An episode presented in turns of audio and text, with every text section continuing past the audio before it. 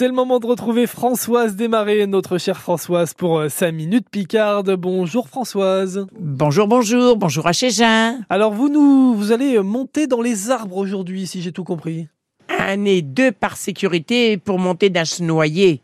Le gueuguier, comme on dit en Picardie, à cause que ces branches, elles sont recouvertes de noix vertes. Et donc, c'est le moment, à la Saint-Jean, d'aller les cueillir pour préparer un apéritif maison pour la fin de l'année. Mieux, je vous prendre 25 gueules, 25 noix bien vertes. Hein. Hein, il faut se découper un 4. Puis si elle n'y arrive point ou si elle ne veut pas salir ses mains, elle va se mettre dans un sac en plastique et puis avec un marteau, elle va taper dessus pour se éberziller, pour les casser. Après ça, va prendre un tonneau, un tonneau ou alors un grain, pot en terre. Hein?